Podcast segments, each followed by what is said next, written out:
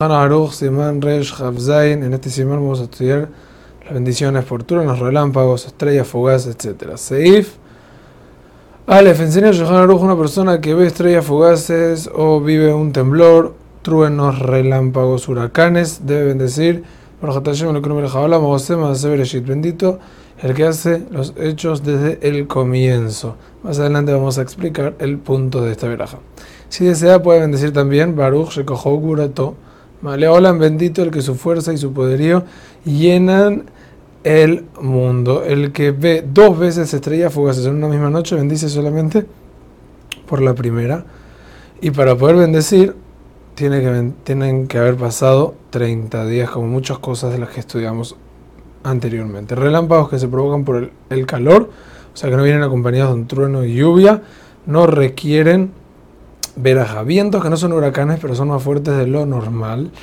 No se, no se sabe, o sea, en la poskim, si se bendice por ellos, pues porque las personas hoy en día no sabemos específicamente qué, se, qué significa vientos que no son comunes. Entonces, por eso lo que se recomienda, dice el Mishnah es decir, Osema Severeshit, sin Malhut, por todos los vientos, para no entrar en dilema. El mundo acostumbró a bendecir por los relámpagos y por los truenos, pero ya cojo Tomaleolam, porque porque cada uno concuerda, cada una de estas cosas concuerda con la veraja. Pero en verdad debemos saber que esta cada una de las verajot sirve para las dos cosas.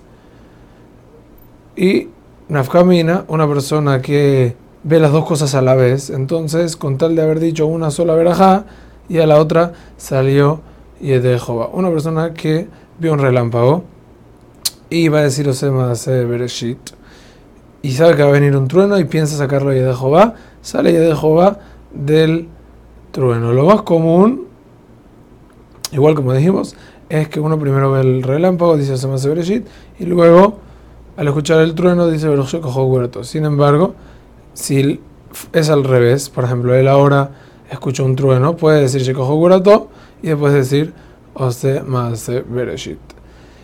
El Kafa este punto es muy importante en esta alaja. El Kafa escribe que el mundo acostumbró a bendecir esta verajot, pero sin mencionar el nombre de Hashem.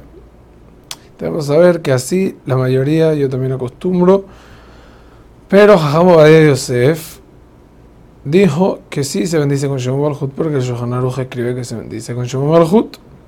Entonces, hoy en día el que se comporta acorde a la línea de Jajam así tiene que hacer.